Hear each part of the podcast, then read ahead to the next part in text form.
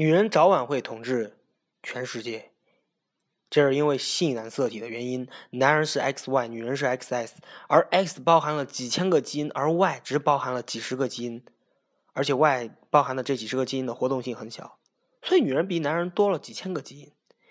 女人比男人进化的更彻底，男人是比女人更低等的生物。弗洛伊德说过：“男人用下半身思考，女人用大脑思考。女人想要全世界。”如果你不认可我说的这句话的话，请你看国产电影《有种你爱我》。